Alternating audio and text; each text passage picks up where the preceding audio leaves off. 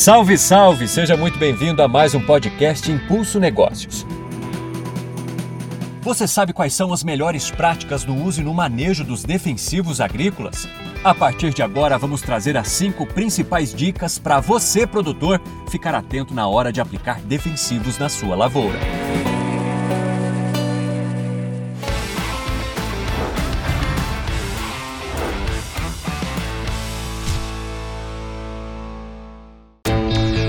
E o nosso Top 5 começa com a dica número 1: utilizar EPIs, que são os equipamentos de proteção individual. Aqui não se trata de uma questão de escolha, é uma obrigatoriedade para todos que trabalham e têm contato com os defensivos agrícolas. Como informa a Adriana Risse, que é gerente Bayer e faz a gestão responsável e ética de todos os produtos de proteção de cultivos. O não uso dos EPIs é uma coisa muito séria, porque você está se colocando em exposição ao produto. O EPI, ele é necessário para mitigar o risco de exposição ao agente químico. O produto foi aprovado pela Anvisa para ser utilizado e é seguro com os usos dos EPIs recomendados na bula do produto. Então, o não uso do EPI pode causar sérios danos à sua saúde.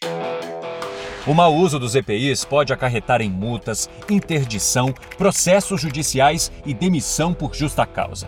Os principais são touca árabe, óculos, avental, botas, macacão, máscara e luvas. Vale consultar a bula de cada produto para ver as indicações específicas e saber quais são os mais adequados. Vale lembrar também que no agronegócio é necessário que haja um treinamento correto para o manuseio de cada defensivo. Por isso, é sempre importante estar de olho também na classificação toxicológica do produto. O Marcos Martins é engenheiro agrônomo do Grupo Iberá. Ele dá uma dica importante sobre o uso dos EPIs. A importância deles é garantia e manutenção da nossa vida, da nossa estabilidade, de nós não sofrermos algum tipo de acidente ou incidente que pode ocorrer dentro do campo. Nossa segunda dica é Fique atento à dosagem e ao preparo da cauda de pulverização. O cálculo da dose correta é essencial para que se evitem danos à lavoura e prejuízos econômicos. Utilizar doses fora das faixas indicadas em bula pode ampliar os casos de resistência de pragas e doenças e a tolerância de plantas daninhas. Dessa forma, o produto perde seu poder de controle ao longo do tempo. Por isso, siga sempre as recomendações da bula, levando em consideração a cultura e as condições específicas para o tratamento. Diante disso, a Aplitec, um serviço de manejo inteligente de defensivos oferecido pelo programa Impulso Bayer, te ajuda a ter segurança na hora de realizar a pulverização, com soluções como a determinação do uso correto de EPIs, descarte e destinação de embalagens, escolha das pontas de pulverização, cálculos de eficiência operacional e a qualidade e uso racional de defensivos. Na posição de número 3, nossa dica é transporte, armazenamento e manuseio de defensivos. Apesar de não ser muito comum, acidentes podem acontecer nesses momentos. Pensando em logística, é sempre importante verificar as legislações estaduais e municipais para o transporte de produtos perigosos. Dependendo da classificação do produto, pode ser necessário que o motorista apresente uma certificação de acordo com as normas da Agência Nacional de Transportes Terrestres. Vale lembrar, o transporte ainda deve ser feito sempre com a nota fiscal e documentos de segurança dos produtos. Para o armazenamento, existem normas que devem ser seguidas.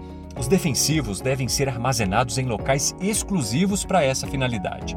Os armazéns devem ter boa iluminação, ventilação, piso impermeável e nunca perto de cursos de água. Os produtos devem ser armazenados de forma organizada, com um rótulo visível e nunca fora de suas embalagens originais.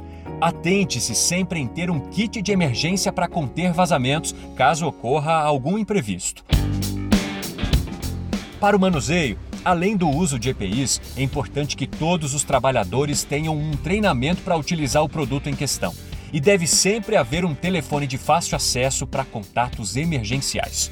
É nessa etapa de manuseio que você precisa ficar ligado se está trabalhando com algum defensivo falsificado. Para não cair nessa armadilha, siga as seguintes recomendações. Verifique se o lacre não está aberto ou alterado.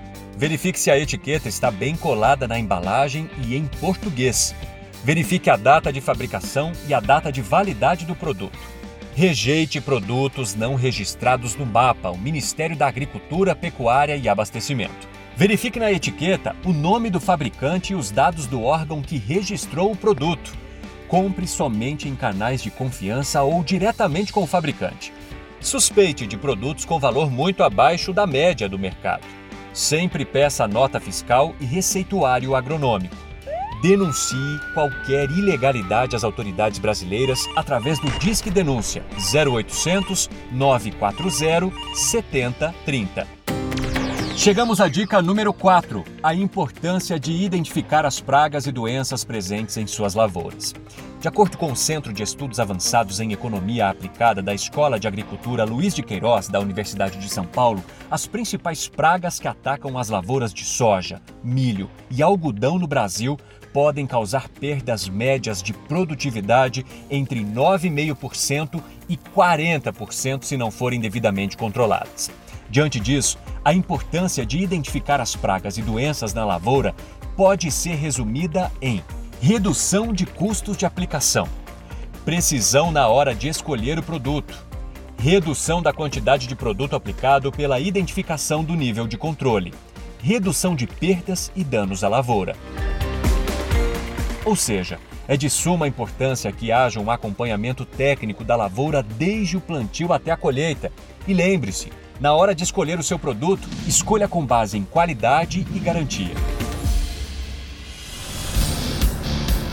Depois que você identificou a praga e já sabe o produto que vai utilizar, é interessante utilizar tecnologias como o Field View para otimizar a sua operação. Essa tecnologia pode gerar mapas de calor e imagens sobre os talhões, e inclusive encaminhar ao produtor notificações automáticas periodicamente, evidenciando talhões com maior variabilidade de desenvolvimento e que precisam ser monitorados de forma prioritária. No local de infestação, é possível fazer marcações georreferenciadas, além de registrar anotações e armazenar fotos captadas em loco. Quem explica isso com detalhes é o João Arruda, que é representante técnico de vendas Bayer. Field View é uma ferramenta que o agricultor olha a qualidade da aplicação dele em condições agronômicas, condição de clima, e ele faz essa gestão, a gestão da aplicação e otimização do recurso. Então, o agricultor pode acompanhar a velocidade dessa pulverização, ele pode acompanhar quanto falta de área para ele completar o talhão, se essa aplicação está sendo estável, né? Se não está tendo variação por bico ou por seção, e se está na vazão adequada com o que ele gostaria. Então, às vezes, o agricultor é, ele investe muito, ele coloca um produto de alta qualidade, ele fez até um monitoramento muito bom da praga, mas às vezes ele perde muito na qualidade desta aplicação. Chegamos à nossa última dica do Top 5. No quinto tópico, vamos falar sobre os cuidados que devem ser tomados após a aplicação. Nesse período, é fundamental que você adote as seguintes práticas. Sinalize a área tratada com os dizeres proibida a entrada, até o final do período de reentrada, evitando o máximo de contato com a área. Observe atentamente os intervalos de segurança para a reentrada na área de acordo com as recomendações da bula do produto. Lave as roupas, EPIs e tome banho imediatamente após a aplicação. Não reutilize a embalagem vazia, devendo descartá-la em local apropriado. E lave e faça a manutenção dos equipamentos de aplicação. São algumas coisas muito importantes que devem ser seguidas após a utilização do EPI.